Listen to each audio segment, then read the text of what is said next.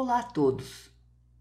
Faço a primeira indicação do mês não de um livro, mas de um site, onde contém vários artigos, especialidades e livros de autoria e coautoria do médico psiquiatra especialista em infância e adolescência, Dr. Miguel Ângelo Boarati.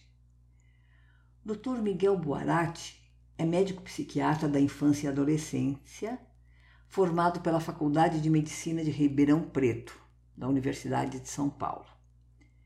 Ele tem especialidade em psiquiatria da infância e adolescência pelo Instituto de Psiquiatria, o IPQ, do Hospital das Clínicas da USP. Supervisor de médicos residentes em psiquiatria geral e psiquiatria da infância e adolescência no IPQ de 2006 a 2016. Também é colaborador do programa de transtornos afetivos da infância e adolescência chamado a sigla Prata, do IPQ. Professor do curso de pós-graduação em suicidologia. Eu mensalmente faço a recomendação de um livro, comentando ou lendo a sua resenha. Eu inicio o ano recomendando o site do Dr. Miguel Boarati, www.drmiguelboarati.com.br. O Boarati é com um T só. Eu repito, www.drmiguelboarati.com.br. Lá você encontrará informações importantes sobre assuntos relacionados à saúde mental, como já falei, da infância e adolescência. Ele abrange as suas especialidades: depressão e ansiedade infantil, transtorno do espectro autista e desvios de comportamento. Há lá no site um blog com vários artigos, matérias e também conteúdo informativo, e a indicação não só de um livro, mas de vários livros da sua autoria ou coautorias. Eu retirei para exemplificar lá do site uma das matérias e eu agora reproduzo. Eu escolhi o tema ansiedade infantil. Ansiedade infantil é uma condição muito frequente na infância e adolescência. É muito comum a criança demonstrar medo de certas situações que vivencia, como o primeiro dia de aula ou quando os pais voltam a trabalhar após períodos de férias. O que diferencia a ansiedade e os medos ditos normais, ou seja, próprios do desenvolvimento do transtorno de ansiedade na infância e adolescência, é o quanto essa ansiedade e esse medo são intensos causam sofrimento e seriam impróprios para o nível de desenvolvimento emocional e cognitivo dessas crianças e adolescentes.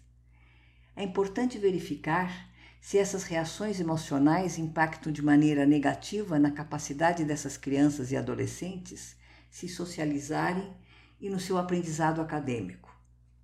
Existem diferentes tipos de transtornos de ansiedade, porém os mais comuns são: 1. Um, Ansiedade de separação, que é um medo exagerado e desproporcional de se afastar das figuras de referência, principalmente da mãe, que não é condizente com a idade em que a criança se encontra. Esse tipo de transtorno ansioso atrapalha muito a autonomia da criança em viver situações extremamente ricas, como dormir na casa dos avós e amigos ou viajar nas férias para qualquer lugar sem a presença dos pais devido ao intenso medo de não estar com os pais. 2. Fobia social, que se caracteriza pelo medo extremo de se expor em situações sociais, como na escola ou em um grupo de criança. A fobia social é muito mais intensa e capacitante, que gera muito sofrimento do que a timidez. A criança vive retraída e com medo de ser percebida no meio das pessoas, sendo uma importante causa de ausência à escola e da dificuldade em fazer amigos. O transtorno de ansiedade generalizada, também chamada de TAG, que se caracteriza pela ansiedade crônica pelas diferentes situações, como provas e avaliações ou situações novas. Aí a criança com ansiedade generalizada apresenta medo de tudo aquilo que não consiga ter o controle, teme falhar e se cobre em excesso. Em consequência desse comportamento, sua autoestima e sua autoconfiança ficam bastante abaladas e elas normalmente não se arriscam e com isso desenvolvem uma crença muito profunda de serem capazes e que não possuem qualidades ou que as pessoas não gostem delas, sentem-se inseguras e facilmente se deprimem. Não importa qual é o tipo de transtorno de ansiedade que a criança apresente, ela se sentirá sempre muito restrita e experimentará ao longo do seu desenvolvimento dificuldade nos diferentes campos da vida e precisará de ajuda especializada, pois é uma condição de que, quando não tratada, pode se prolongar pela adolescência e pela vida adulta, causando muitas consequências negativas.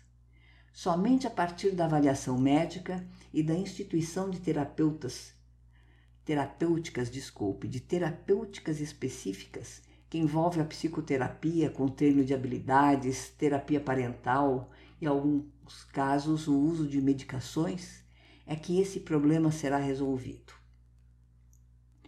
Esse e outros artigos estão publicados no site de uma forma clara e objetiva. É muito bonito o site, tem cor, tem fotos, eu gostei demais desse site. Lá no meu, no meu site www.cristinoliveira.org há o link de acesso direto a esse site que eu recomendo e também ao conteúdo agora do que foi lido.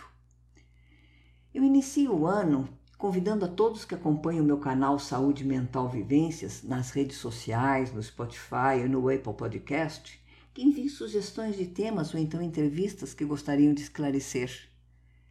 E o meu até breve a todos.